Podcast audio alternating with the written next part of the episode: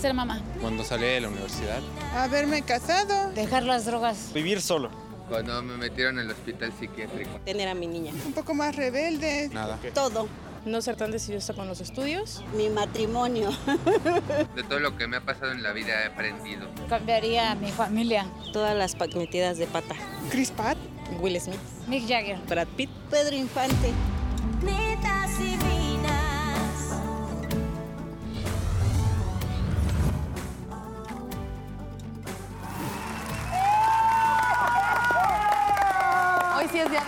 Mucho. Aplaudir muy día. Y de cantar, cantamos. Y de cantar. Oh. ¡Qué netas, qué netas, qué netas divinas! Uh, ya no ¿Ves? fue en metal, me da mucho gusto.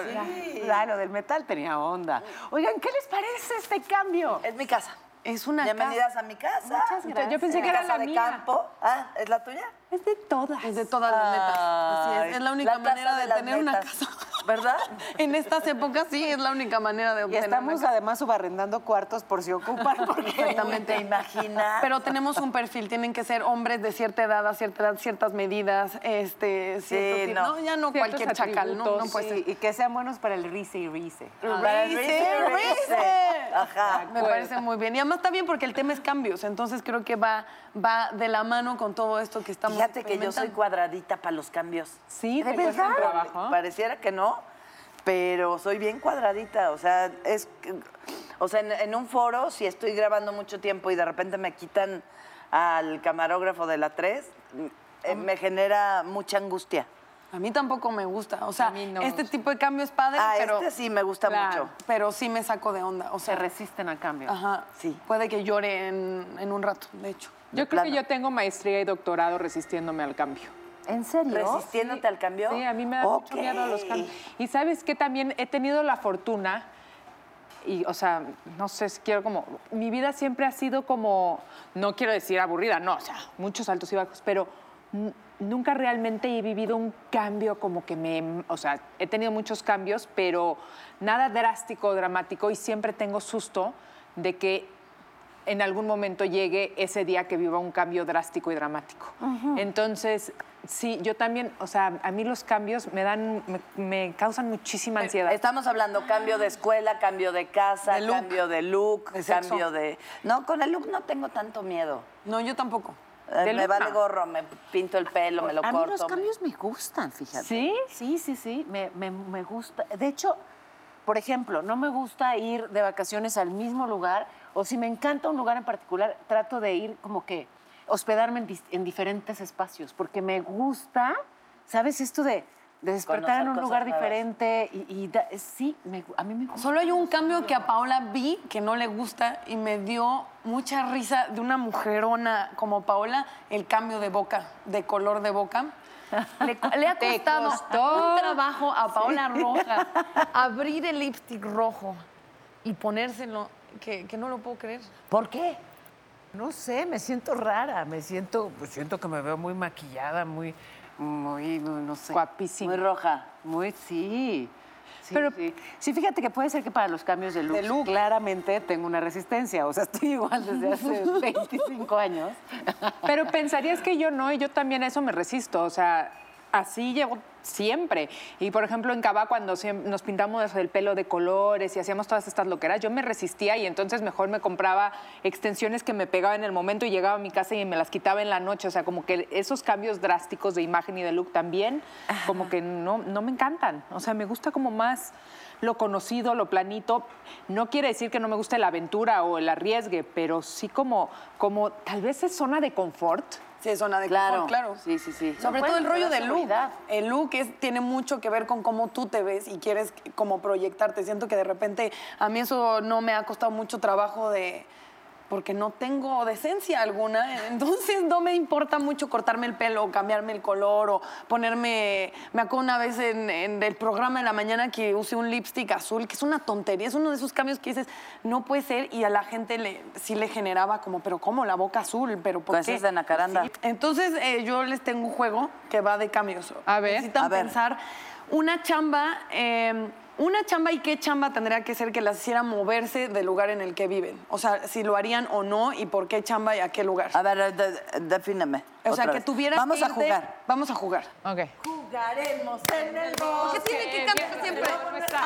Yo pensé que el rayo era algo que le había cambiado era no cantar en netas divinas absolutamente por todo, pero eso va a permanecer Entonces, igual. jugando. Vamos a jugar en eso. Ok. ¿Qué chamba y a dónde te irías o a dónde no te irías? Híjole, no sé si me iría así de que ¿De vámonos a Londres. Ajá. Y ahí te vas a quedar tres Ajá. años. Ay, híjole. Por una obra de teatro increíble en Londres, ¿no Sí, lo me harías? voy. Claro. Sí. Considerando que tus hijos ya están Sí. grandes. O por me una voy peli. y mis perros. Si, me, si puedo irme con mis perros, me voy. No, Si los perros tienen que ser sacrificados. No, no, Los perros se van a Zacatecas. Los perros no, mana, no, mana. O sea, a Londres sí, por una obra de teatro o una película. Sí, ¿Por cuántos años? Tres, cuanti más. No más de tres. No más de tres. Paola Rojas. Ay, yo por supuesto que me iría. ¿Sí? ¿Así Prácticamente a cualquier lugar de Europa como corresponsal. Feliz. Y si me dices Italia, mejor. Oye, ¿te esto de tres años y así O sea- a vivir a una playa sin cama? No. Sin cama. Ajá. ¿Por?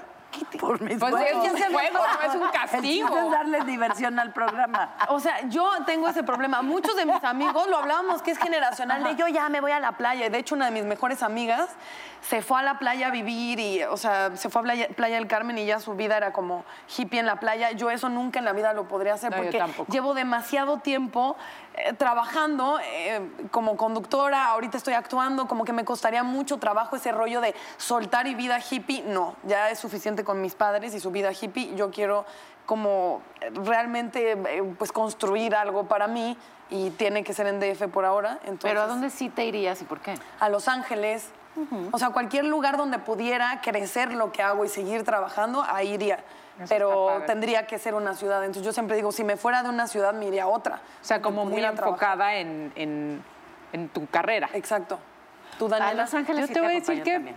yo, o sea, como les comentaba, a mí eso del cambio, No. No. o sea, yo si me preguntan, yo me quedo aquí, donde estoy, mis hijos, o sea, mi casa, aquí me ando quedando. Pero cuando, cuando yo tenía ocho años, mis papás decidieron mudarnos a San Diego. A mis papás, mi hermano y yo. ¿Y qué creen? Para mí fue una experiencia increíble. O sea, al ¿A principio poco? me costó mucha angustia, mucho miedo pues, de cambiarte a una escuela nueva. Me acuerdo que llegaba y veía a todas las niñas en la calle y, di- de- y pensaba, ella era en mi escuela, ella era en mi escuela, ella, o sea, como que sí tenía mucha angustia, pero lo recuerdo como una gran experiencia. Nos fuimos tres años, eh, mucho tiempo con mis papás, muy unidos y, por ejemplo, me dejó el idioma a la perfección. Entonces, Oh, really? oh, really? Yes. Oh, gosh. Em, ¿Y pero, por qué le hablamos con acento british? Si Because we're going to. London. We're going to London. No, pero para eso, para mí sí fue un cambio muy padre. Pero si tú me preguntas ahorita, no, no me encantaría moverme de ciudad, pero si me iría, me iría a otra ciudad. Soy rata de ciudad, definitivamente. Siempre tuve la ilusión de vivir en Nueva York. En mi vida he tenido la oportunidad de hacer todo lo que he querido. Pero algo que yo quería hacer era vivir en Nueva York. ¿Neta? Mucho. Ay, pero ya, no. espérate, ya no lo haría, porque a mí yo quería vivir en Nueva York tipo 19, 20, soltera, donde puedes vivir en un departamentito y comer este, lo que sea todo el día sin, no sé, sin importante. Y en cuestiones de trabajo, pues a veces sí, el trabajo te llama y esas cosas siempre son emocionantes y, y tendría que venir la propuesta, pero sí, sí consideraría irme a las tres a Londres Ajá, sin sí. problema. Vamos Vámonos. todas, ¿no? Pero Vámonos. fíjate. Desde allá que- o sea, qué rico. netas. Que aquí estamos pensando en si nos gustaría y además motivadas por el trabajo, ¿no? Hay quien se va por estudios y por razones padrísimas.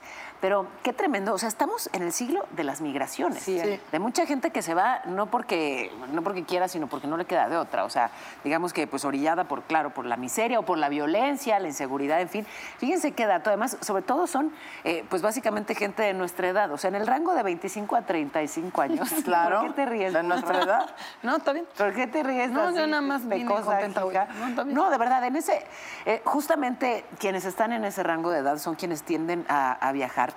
Estamos hablando del 30% de los migrantes que tienen justamente esa edad, pero estamos, o sea, hay más de Salud. salud. Gracias.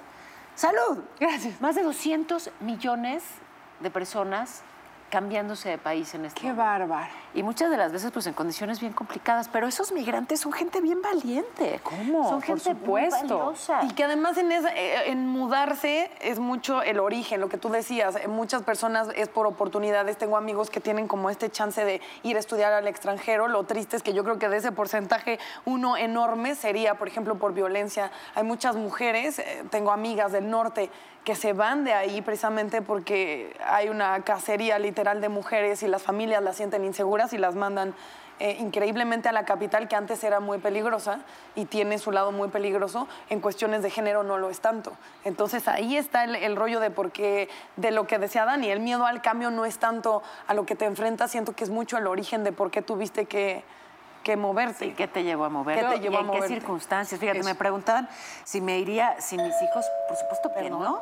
¿A quién Pero? ¿Quién es? Hablando de cambios, quién. ya hay luz en el foro, ¿no? no. No, ya llegaron a... Mi amor, bienvenida. ¿Cómo estás? Daniela. Mi Muy bien, amiga. Daniela Edo. Hola, Daniela. En cambio, ya me Ya paro y ya tenemos dos Danielas. ¿Cómo estás, guapa? Bienvenida. ¿Qué nos Yo trajiste? estoy como tía abuela, pero ¿cómo has crecido? ¿Qué, les- qué- qué- qué tenía que traer los, los tenías canapés? que traer regalos. No, aquí es tu casa, no tienes que encomienda. traer nada. Muchísimas ¿A dónde te gracias. quieres sentar? Donde Eh, gustes. ahí en ese silloncito. Allá. Me tentó. Es nuevo. Oye, Dani, qué Para ti. Qué gusto verlas, qué gusto Igualmente. Igualmente. Esto. Y además para hablar de cambios, porque no sé si ven esta pequeña niña, era una gotita de amor hace unos años, ¿no? verlas. Esa era otra. ¿Esa era otra? Así vas a estar con Así tus voy a estar. Bienvenida a tu casa, Natalia. Bienvenida a tu casa, a tu familia. Lo que nunca cambiaría es mi déficit de atención. Carita de ángel. Esa mera. Esa mera. ¿Y era qué edad tenías cuando estabas haciendo ese proyecto? Cuando entré recién a la novela, cuatro. ¿Cuatro? Cuatro años. ¿Tenías cuatro años? ¿Y terminaste la novela eh, seis. con seis? Y después seguiste actuando niña chiquita. Sí, después hice Vivan los Niños, de siete. eh, y después varias participaciones especiales en distintas novelas porque ya estaba en la escuela. Y ya en mi último año de... Mi primer, primer año de secundaria hice mi última telenovela, que fue Mi Pecado, con Juan Osorio, y ya, ya no podía la escuela y trabajar. Entonces me puse a estudiar. Eso Como debe bien. ser. Muy ¿Cómo cambia la vida de un niño a los cuatro años que de repente está viviendo en un foro? Híjole, quién sabe, porque yo me la pasaba tan bien. Creo que el cambio fue más bien para mis papás, porque ellos tenían pues como que enfrentar toda la realidad de llevarme, traerme. Yo estaba así, divirtiéndome, llévenme, o sea, yo me la pasaba súper padre. Creo Si eras sea, feliz, ¿sí te acuerdas de me esa la pasaba, época? Me la pasaba mucho mejor grabando que en la escuela, por ejemplo. Ok. Nunca me aburría, no podía. Aparte todo el mundo me trataba súper lindo, todo el mundo... Entonces, pues, ¿eso me sí se producía en Televisa? No, no, no. Así era antes la tele, muy, cuentan. muy adorable, porque yo, o sea, yo sí tengo un conflicto con la cuestión de niños en foros. O sea, yo sé que como, como niño en foro eh, uno lo vive eh, de una manera a lo mejor muy diferente, pero inclusive ya se legisla de manera completamente distinta porque hay una psicología muy complicada de- de- del infante laborando. Entonces, no sé cómo lo hayas experimentado tú. O sea, ¿tú te traumaste? No, no. No. Así tú y tus No. legislaciones. Y dije, ay, cabrón, la legisladora. Es real, es real. O sea, en Estados Unidos las leyes son mucho más estrictas en esa cuestión. O sea, la cuestión de Harry Potter, por ejemplo, de, de- Las horas de grabación. Las horas de grabación, o sea, in- implementaron muchísimas cosas desde atención psicológica hasta horarios como muy restringidos para que los niños estuvieran filmando. Entonces, por ejemplo, Harry Potter, yo vi todo un documental. ¿De veras? De verdad, donde lo que ellos veían es que hay em, ciertas consecuencias en, en niños laborando. Entonces lo que intentaban hacer era implementar desde las leyes eh, la manera de proteger a los niños que estuvieran en, en producciones, más una producción tan grande como Harry Potter que legales te puede destruir. Sí, no, pues mira, yo la experiencia que tuve es que, por ejemplo, desde Plaza Sésamo, yo empecé en Plaza Sésamo, eh, hacían justamente unos talleres que incluían psicólogos, donde veían qué niños realmente querían estar ahí. Entonces creo que era esta la clave, o sea, yo a mí me metieron a la tele porque mi mamá me preguntó de que, oye, Dani, ¿te gustaría estar ahí con Lola? Y así de, sí, por favor, quiero conocer a Lola. Entonces, o sea, yo era súper feliz. ¿Quién es Lola? Lola, la de Plaza La de. Plaza Sésamo. yo Lola la trailera, qué niña no, tan la extraña. amiga de Abelardo y de Pancho Ok, Contreras ok, así. ok, ok. Lolita Ayala. Lolita Ayala. Yo sí quería estar. con- Tú sí que tú sí Y se- querías y se me estar- cumplió. recibir su flor. Yo también tenía mi Lola. su flor. Sí. Padre. Perdón. No, no, no te preocupes. y, este, y por ejemplo, en Vivan los Niños, que es una novela con, con muchos más niños, o sea, nosotros todavía, por ejemplo, nos vemos, o sea, nos llevamos y todos compartimos esta experiencia de que obviamente tiene consecuencias ser niño actor y puede haber consecuencias negativas, pero también las positivas están súper padres. A ver, venme a los ojos. Te lo juro por mi vida. Bueno, y este cambio de ahora, pues ya adulta, joven, pero, pero pues ya tú tomas tus decisiones, tú eliges estar de vuelta en la carrera de actuación. ¿Cómo es ese cambio? Creo que, bueno, durante el tiempo que me la pasé estudiando fuera de la tele, eh, pues me dediqué a muchas cosas, ¿no? A mis aficiones, a mis hobbies. Y dentro ¿Qué, de qué ellos- aficiones? Dentro de ellos fue- encontré la música. Ok. Entonces, eh, creo que... ¿Trajiste la guitarra? no traje mi guitarra, Oh. pero eh, creo que el cambio más fuerte en mi vida, ya que este, ahí escuché desde la ventana que hablaban de cambiarse de país, yo tomé la decisión de estudiar la carrera de música, no la carrera de actuación. Entonces me Ok. fui a, a Boston, estudié la carrera en Berklee College of Music y, y ese ¿Y, fue un y cambio sí? bien ¿Te sacaste intenso. buenas calificaciones, chamaca? Sí. Ok. ¿Cómo le hacías para combinar eh, estas producciones de telenovelas con la escuela? Eh, por ejemplo, la- las producciones de Nicandro Díaz siempre nos tenían, le mando un saludo y todo el agradecimiento, porque siempre nos tenían maestros. Y en la tarde tenía una maestra de manualidades, entonces también, o sea, o sea, yo siento que, que fui mucho más como estimulada mentalmente en las grabaciones y en los foros y hablar con adultos y como que poder tener conversaciones como pues con un adulto, ¿no? Con adultos grandes, con grandes actores, siento que me dio muchísimo más de lo que me pudo haber quitado. Y en Gotita de Amor. ¿Qué es eso? A ver, espérense, espérense, espérense. A ver, No, ¿no existe una novela que se llame Gotita de Amor? No bueno, porque no ahorita le platicamos, ¿por qué no ahorita le preguntamos a Daniela existió, regresando Consuelo. de un corte? ¿Vamos Seguimos platicando con Daniela. porque sí existió. El misterio de No, Gotita me dijo que. ¿Será o no? Era galón, mi amor. Él nos aplaudían y se emocionaba. De chiquita alguien me dijo, estás muy hocicona y lo único que se va a ver en pantalla es tu boca. Ay, no. Esa gente te trauma para siempre. ¿Verdad que sí? A mí Consuelo, ¿tú chiquita me dijo, no sonrías porque estás chimuela y no sonreí como por un año. O sea, sonreí así. Primero trabajé como recepcionista en Televisa y entonces veía a las mamás traer a sus hijos a actuar o así y me daba mucho coraje. ¿Cuál era la peor mamá? La de Dani. Dicen por ahí que hay que renovarse o morir. Después de un cambio en la vida, grande o pequeño, no nos queda más que adaptarnos, aprender a vivir o sobrevivir la transformación de nuestro entorno. Dependerá de nuestra capacidad de adaptación y en muchas ocasiones nuestra resistencia al dolor, lo que facilitará o dificultará la aceptación de esa nueva vida. Pero sobre los cambios se dicen muchas cosas, como a todo se acostumbra uno, o la vida no te pone pruebas que no puedas superar. Pero lo que nunca hay que perder de vista es que a pesar de todo, la vida es un constante cambio.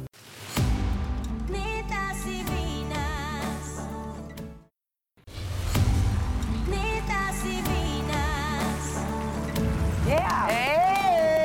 A ver, perdón. Aquí es seguimos. que aquí no puedo hacer un cambio porque luego luego me estás juzgando. Jamás en mi vida he juzgado, me mordí la lengua, siempre te he juzgado.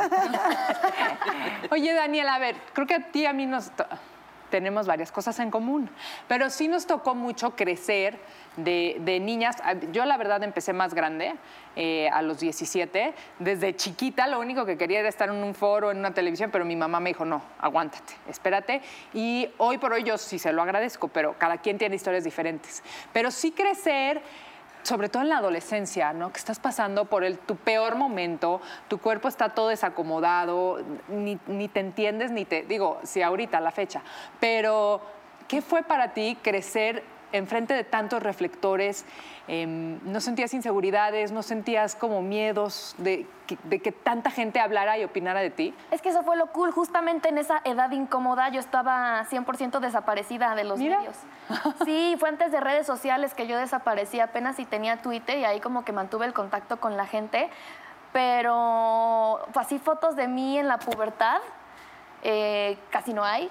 Pero de niña, estar frente a los reflectores, o sea, Bueno, ¿entendías tú, lo Dani, que era? prácticamente eras una niña Sí, cuando niña. ya estabas en el escenario Yo bailando era con niña, Cavada. niña obrera. Sí, señora. Niña obrera, O sea, tú misma lo viviste. Sí, Obrera. pues sí, niña obrera. ¿Qué son pros y contras, por ejemplo? O sea, ¿qué Hay- cosas no recuerdas con tanto cariño? De... Eso, para mí, yo sí, o sea, crecer, o sea, estar en los reflectores y en las revistas y todo, en una edad en donde no me conoc no estaba cómoda conmigo misma, sí fue muy difícil. O sea, porque sí estaba teniendo, pasando muchos cambios y, y lo veo, ¿no? O sea, lo veo, por ejemplo, con, con la hija de mi esposo Pau, que es una niña hermosa y me veo en ella en esa edad y digo, espérate a tu cuerpo se acomode y vas a ver esa amazona que te vas a convertir, porque justo a esa edad sí estar en, en- en la- para mí sí, sí fue difícil. Y tenía un lado con muchas cosas muy buenas, ¿no?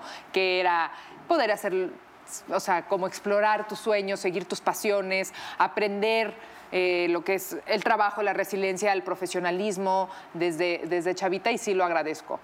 Pero sí creo, y a mí sí me pasó, que cuando vives el éxito muy niña, Sí. sí llega una etapa como adulto que de repente te cuestionas y dices, y eso es lo que te quiero preguntar a ti. Sí. ¿Me volverá a pasar? ¿Lo volveré a vivir? ¿O esta fue mi mejor época, mi mejor época Qué profesional? Qué, qué duro, ¿no? Que antes tal vez de tus 25 años hayas pasado Claro. por tu por tu pico, pico. Sí. profesional y luego y a mí Y el resto de la vida pura nostalgia. Exacto, o vivir de, pero, te, pero yo alguna vez estuve en el recinto del Coloso de Reforma. Y sabes qué, tuve la suerte de que no me tocó así, de que pude retomar mi carrera y de que digo, ay, qué paz. Pero si no, sí te quedas viviendo del recuerdo. Y eso también te quiero preguntar a ti, ¿no? O sea, qué dificultad de haber tenido un pico de tanto éxito profesional a los cuatro años. ¿Y luego qué? No, entiendo. O sea, lo que acabas de decir de lo del pico, creo que nadie jamás me lo había podido poner en palabras, pero te entiendo perfectamente. Y creo que, creo que eso, la manera en la que yo lo he solucionado es como, como más viendo hacia adentro. Co- Que siento que para que eso no pase uno tiene que estarse reinventando constantemente. Y, pero creo que eso viene desde adentro y pueden ser muchísimas cosas, incluso no necesariamente tiene que ser un cambio profesional, puede ser como hasta a partir de un cambio espiritual.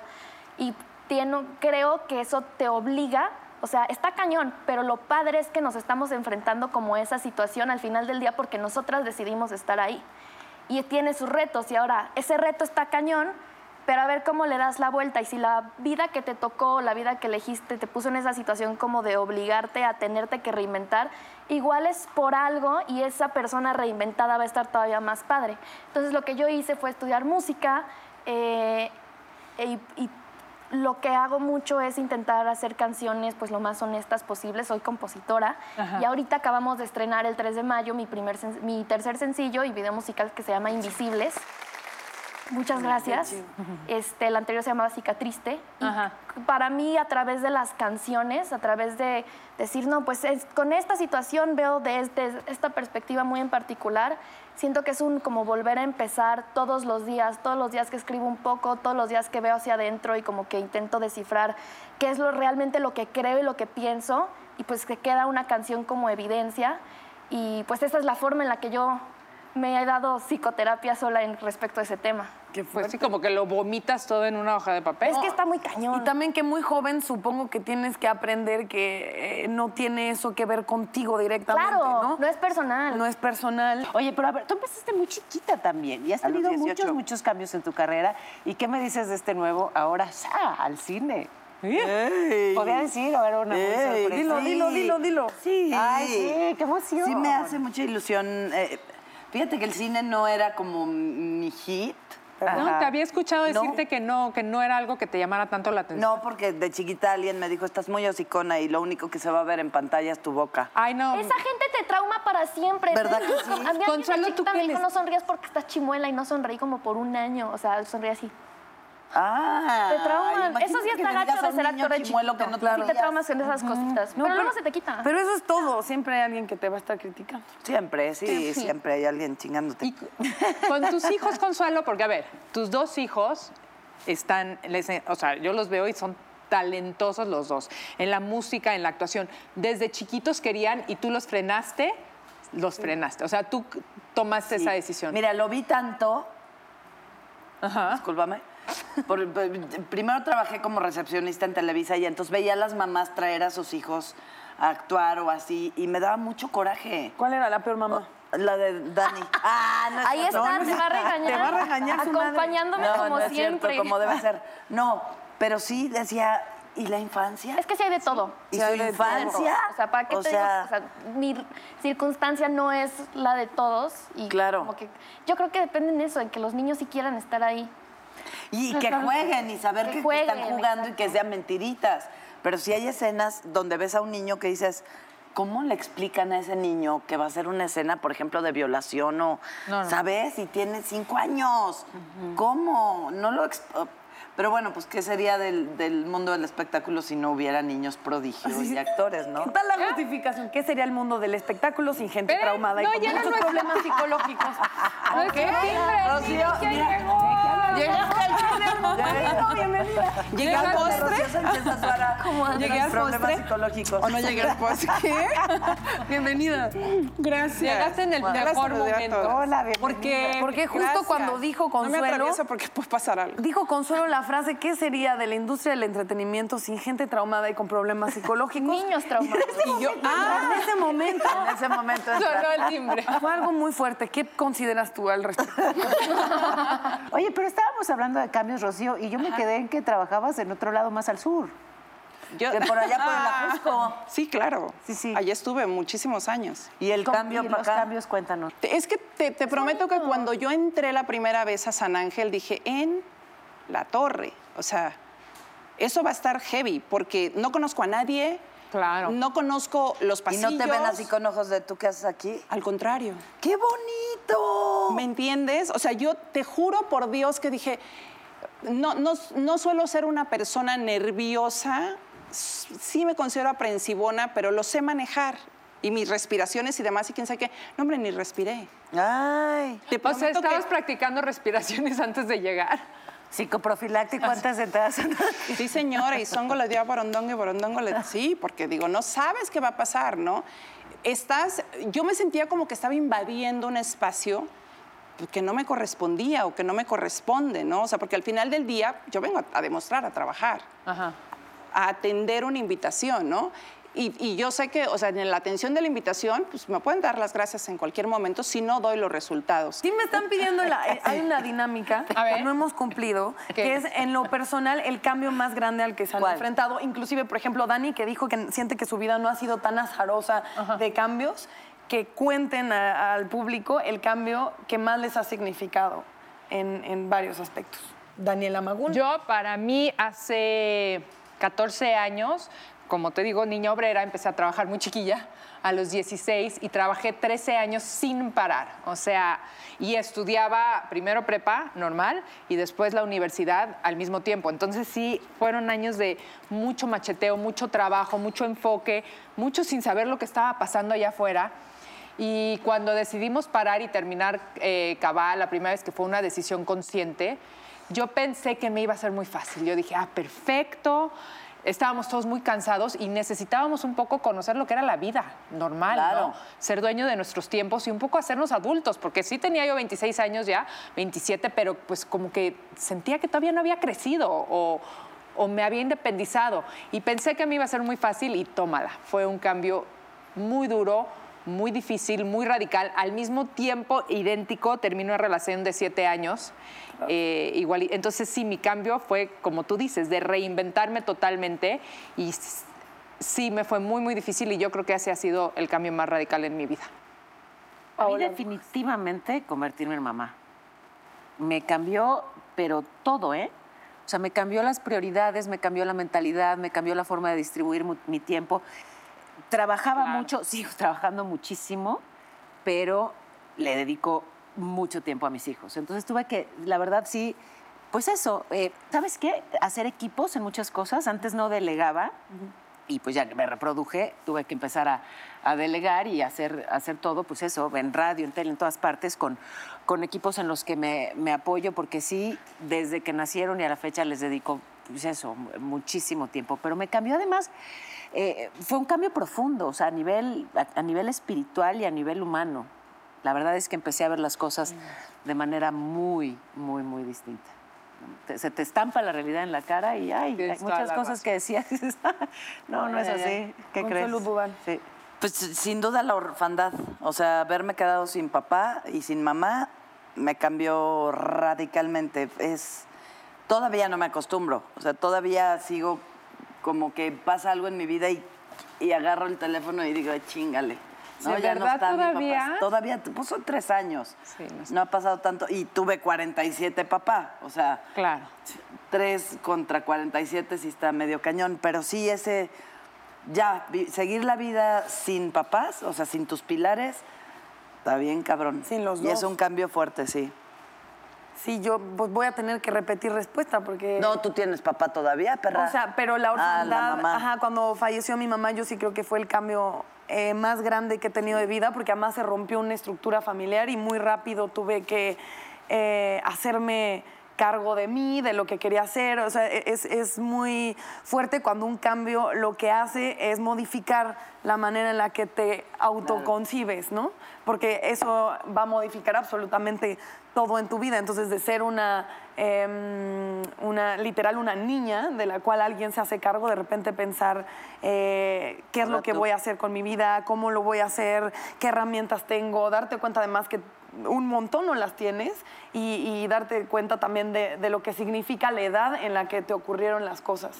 O sea, me, me cambió absolutamente todo en la vida porque además era esta idea de hay mucho tiempo para ir a la universidad y viajar y todo y cuando alguien fallece y eso impacta también la economía de tu, de tu Claro. casa, tus planes a futuro de un día para otro pues ya no son los mismos y me di cuenta por ejemplo que como eh, creciendo con mi hermana, yo, yo tendría que tomar decisiones mucho antes, ¿me entiendes? No, no habría el tiempo para, para hacer todas esas cosas que a lo mejor mi hermana pudo hacer, estudiar inglés o viajar eh, y entrar a, cierta carrera. O sea, yo siempre lo he dicho, yo agradezco muchísimo eh, mi profesión, pero fue algo más bien que se dio porque me salvó la vida. Es una profesión Claro. que me escogió a mí y me, y, me, y me salvó la vida en todos los aspectos, pero no es algo que yo planeé y que yo dije, es que amo, yo quiero estar en la tele. Nunca lo pensé así. Fue como, tienes que resolver y lo, lo que se resolvió un poco fue el eh, estar en el medio del entretenimiento. O sea, ¿no soñaste siempre estar acompañando a Consuelo Duval? Nunca lo soñaste.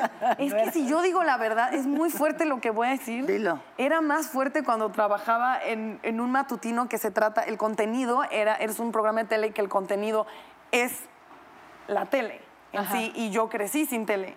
Porque mis papás no eran fans de la tele, al revés, lo veían como algo eh, Del de diablo. verdad dañino y diabólico, eh, maléfico. Entonces yo, yo crecí sin esos referentes y es muy chistoso después trabajar con, o sea, he tenido que descubrir, casi haciéndolo, eh, quién es quién y saber que Consuelo Duval es la jefa. de A jefa. huevo. La dueña de este La antro. dueña de La este dueña antro. del La antro. dueña del congal. ¿Y tú, Rocío?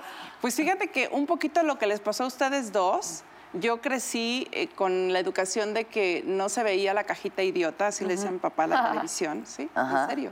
Había demasiados libros en la casa como para perder el tiempo viendo televisión. Se veían los programas de Siempre en Domingo, Chabelo, ya sabes, y este, Sube, la novela, sube. la novela de, de Mundo de Juguete. Mundo de juguete. Y era gotita de amor, ¿no? Gotita de amor. Entonces, como que no, como que no, este, vaya, no, no había mucho permiso para encender el televisor, ¿no? Y perdí a mi padre a los 15 años, entonces ahí se me apagó la luz.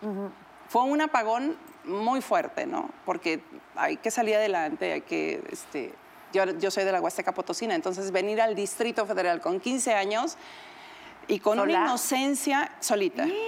Wow. Solita. Sí, a vivir a una casa de asistencia, a trabajar de recepcionista para pagar mi universidad y para no tener tiempo de absolutamente nada más que sobrevivir y sacar la casta, ¿me entiendes? Entonces sí, sí fueron tiempos muy difíciles.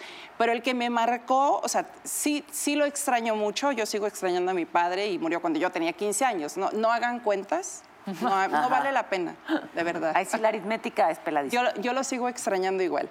Pero lo que puso así como que un parteaguas que hasta la fecha es algo muy pesado que no se lo deseo a nadie, fue cuando mi hija a los 12 años fue diagnosticada con lupus. Ahí sí se te cae absolutamente todo y tienes que reestructurar, pero, pero no reestructurar de un tajo, sino todos los días, todos los días, todos los días vivir como los alcohólicos. Vas solo por un día y solo por un día y solo por un día y, y este, es- son... Con Daniela puede pasar cualquier cosa en cualquier momento, en cualquier minuto, de cualquier hora del día, ¿me entiendes? O sea, hemos tenido eventos a las 2 de la mañana, por ejemplo, de emergencia, de salir en la ambulancia y... o sea, si yo tenía que morir de algo, del corazón no va a ser. ¿Ya? Sí, no, porque... Ahora sí que curada de espanto. Y que además debe reforzar esa idea, eh, considero, de la pérdida donde la gente es el eh, sobrevive y no vive, ¿no? O sea, Exacto. supongo que refuerza esa, esa enorme sensación de que no puedes relajarte y vivir, sino que tienes que estar rascando Todo los tiempo. días a, a- a la sobrevivencia. Y agradeciendo, o sea, me hizo ser muy, mucho más agradecida de lo que siempre he sido. Me considero una persona muy afortunada, privilegiada y muy agradecida. Y disfrutar cada segundo, cada segundo. Y no mal vibrar, no andar con la energía fea por ahí caminando, porque de verdad, o sea, somos, nos vamos a llevar lo que traemos, ¿no? Punto, se acabó. Y creo que si no cuidas tu esencia, yo no sé a dónde vas a ir a dar.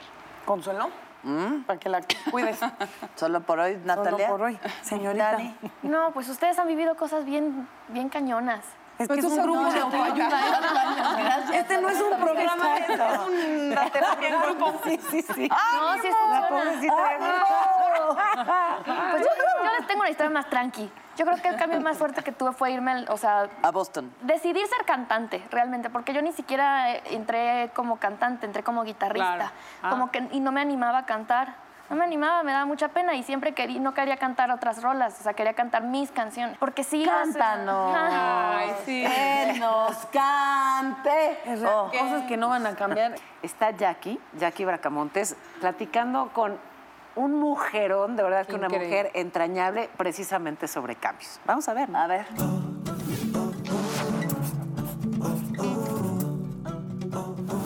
Gracias, queridas compañeras, amigas adoradas de Netas Divinas. Las quiero mucho, ya lo saben, pero hoy les tengo que presumir que estoy con una persona que yo amo y adoro, que admiro como no tienen idea, ya la están viendo y es Daniela Romo. Mi adoración máximo. Yo te adoro a ti. De verdad, qué placer. Pero te adoro y todo aquí. el mundo lo sabe. Tuvimos un- una buena convivencia y, Sí. y trabajamos muy a gusto juntas. La pasamos bien, nos divertimos mucho. Y Pero además aprendí yo te mucho veo de ti. Por todas partes y adoro verte porque siempre tienes tu sonrisa, a pesar de muchas cosas que de repente nos pasan en la vida, tu sonrisa imborrable, Oh. igualita a la de tu mamá. Ay, hermosa, es mi igualita Dani, a la de gracias. mamá, pues es la verdad. Ay, qué linda. Gracias No, siempre por las porras, te quiero mucho. No, Ahora, estamos hablando en el programa de cambios. ok. Entonces, ¿qué es lo primero que se te viene a la mente cuando te digo esa palabra? Cambio. Creo que el cambio es lo único permanente. Lo único permanente en la vida del día a día es el cambio. Ahora, yo me acuerdo de ti de toda la vida con tu pelazo, pelazo, pelazo. ¿En qué momento te cortaste el pelo y dijiste, ya voy a cambiar? No, bueno, yo no, no fue Bueno, decisión fue por- mía. Ay, no fue claro. decisión mía. No fue decisión mía, fue decisión de las De un cosas que- cambio que, de te la cambian vida. en la vida, ¿no? Es, fue una padre experiencia porque ese sí ha sido el cambio más importante y esencial de mi vida. La primera vez que yo hasta físicamente me tuve que despojar de lo que yo veía en el espejo diario fue ahí. Y no solamente me quedé sin pelo, me quedé sin cejas, me quedé sin pestañas, me quedé sin nada. Lo de allá era lo más Daniela. grave, porque la verdad yo no estoy acostumbrada a esas cosas. Soy del siglo pasado. Probaste ¿no? algo nuevo, Yo soy del Daniela. siglo pasado y yo esas cosas no estoy acostumbrada. Yo sé que hoy todo el mundo se depila hasta el, hasta el final de la avenida, pero yo no, no, no soy de esas. Yo como que necesito aquellas cosas que son esenciales. ¿Pero te vida. gustó? ¿Te gustó el cambio por ahí? Pues era un poco dificultoso, ¿no? Pero después 20 mil cambios y después ya el cambio esencial, pues ya feliz me hizo, me, li- me liberó de muchas cosas, de las que hay que liberarse en la vida, pero que uno no sabe hasta que te pasa algo tan fuerte, tan determinante y tan grave. Oigan, por favor, no le cambien porque vamos a continuar hablando con nuestras invitadas en Netas Divinas. Así que ahora sí, cante, señora. Mira que el día que de mí. ¿Eh? Bueno, lo voy a decir, no importa, me vale un pito. Este, voy a cumplir 60 años de edad real. Pero es mi cumpleaños número 7 después de mi cáncer.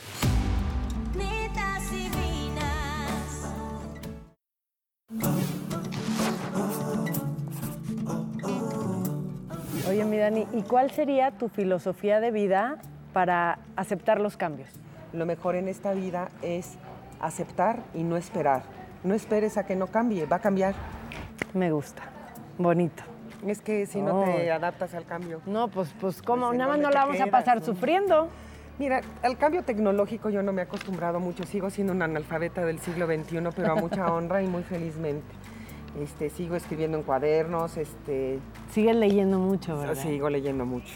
Ay, no. ¿Te Ayer sigues escapando a. Cuernavaca, Ale? Claro, claro que me sigo escapando. Por eso Es- nunca la veo, porque nunca está aquí en la Ciudad de México. Bueno, pero aquí he estado ya muchos meses, ya voy para un año aquí y no te has apersonado. Oye, pero cuéntame de Dolly. Ay, mira, ¿Qué ha sido para ti? ha sido lo mejor que me ha pasado antes de empezar un nuevo ciclo de vida y cerrar un ciclo de vida muy importante para mí.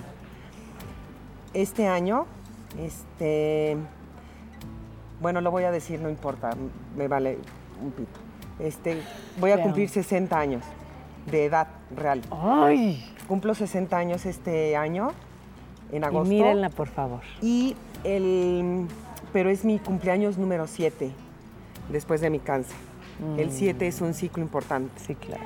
Entonces yo quería que algo sucediera que fuera tan importante para mí, que me hiciera celebrar y honrar la vida de tal manera, y nunca pensé que yo iba a tener algo como esto. Te voy a decir algo, Dani. Yo creo que es el secreto para pasarla bien y hablar de esta familia de la que tú estás hablando que han formado, es el secreto de, de quien lleva la obra y ese eres tú. Entonces tú, yo ya tuve la fortuna de trabajar contigo. No, no saben lo que es trabajar con Daniela Romo. O sea, la diversión que es, yo te voy a decir hablando de cambios, mi vida profesional cambió de, aún antes y después de Daniela Romo. Y mi vida personal también, porque esas pláticas eternas, de verdad, Ay, que me las llevo en el corazón. Ay, yo también. Entonces, de verdad, gracias, mi Dani, No, por haber compartido ti, con nosotros quiero. este ratito. Yo te quiero muchísimo. Las quiero, este, chulas, santas. Les mando muchos besos y también vengan a Dolly. Y, este, y espero que mucha gente siga viniendo al Teatro de los Insurgentes a compartir esta, esta preciosidad. Es una joya. Besos, chicas, vamos con ustedes.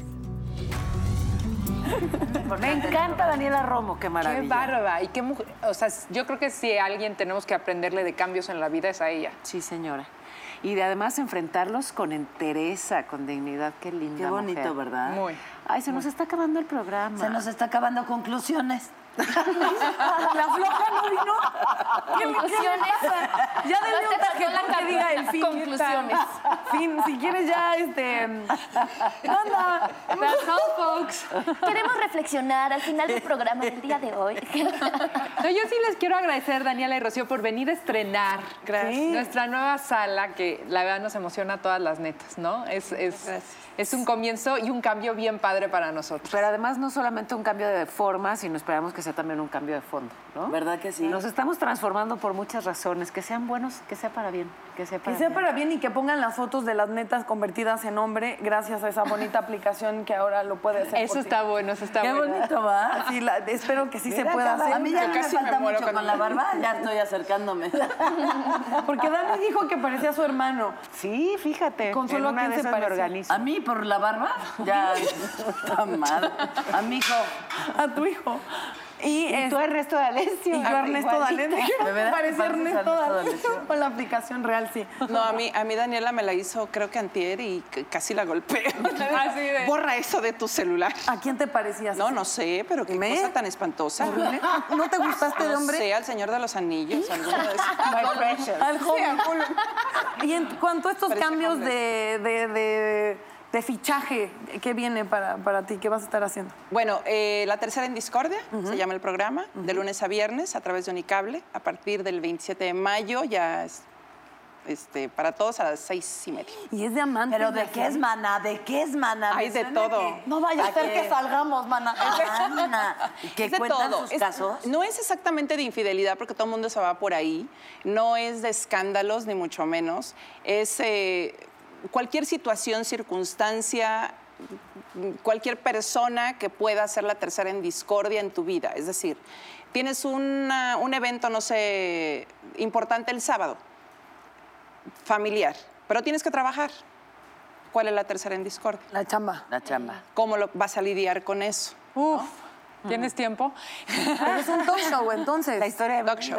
No, pero yo ya talk show. a- hace dos días se estrenó, entonces muchas felicidades, yo lo vi, me encantó. Muchas Y gracias. que siga el éxito, ahora sí que todos los días aquí en Unicable. Gracias, eso es lo que esperamos y lo que venimos a hacer. Muy bien. Y Dani, Gracias. preciosa, mucho éxito. Tu, tu canción ya está en plataformas como YouTube, Spotify. Video oficial en YouTube, todas mis rolas en Spotify, Apple Music, todas las plataformas digitales. Eh, tengo tres sencillos hasta ahora y hace como unas semanas se estrenó el programa de Genoveva Martínez, Esta historia me suena, y ahí también salgo en un capítulo. Muy bien. Ay, padrísimo. Increíble. Sí, súper cool. Ay, Nos quedan gracias. 30 segundos. ¿Alcanzas a cantar? ¿Alcanzo a cantar? Sí. Una, dos, tres. Ya no sé qué hacer por las mañanas, tantos cambios que no puedo ni pensar. Y la costumbre de pensar, vivir tu cuerpo al despertar, se siente mal dar marcha atrás. Ah, El resto lo van a tener que ver en YouTube. En YouTube, el resto de esa canción. Pero además, así. fíjate, justo de cambios. exactamente. Sí. Sí. Ni mandado a hacer. Hasta parece que ¿Verdad? desde Es febrero. el destino.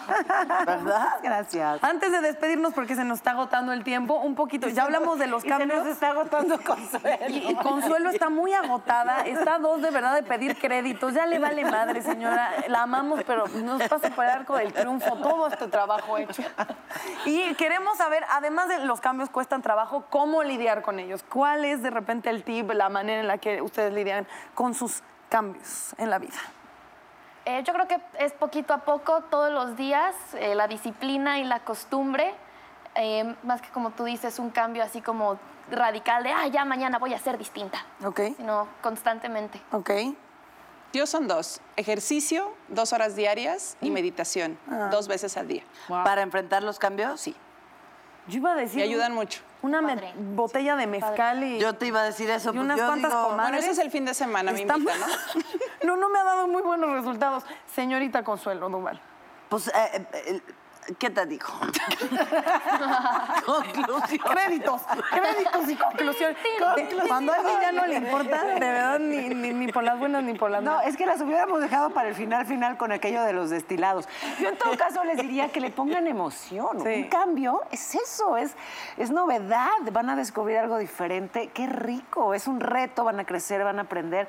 No se asusten. A mí- bueno, es, es que me encantan los A mí no me gustan los cambios, no cambien.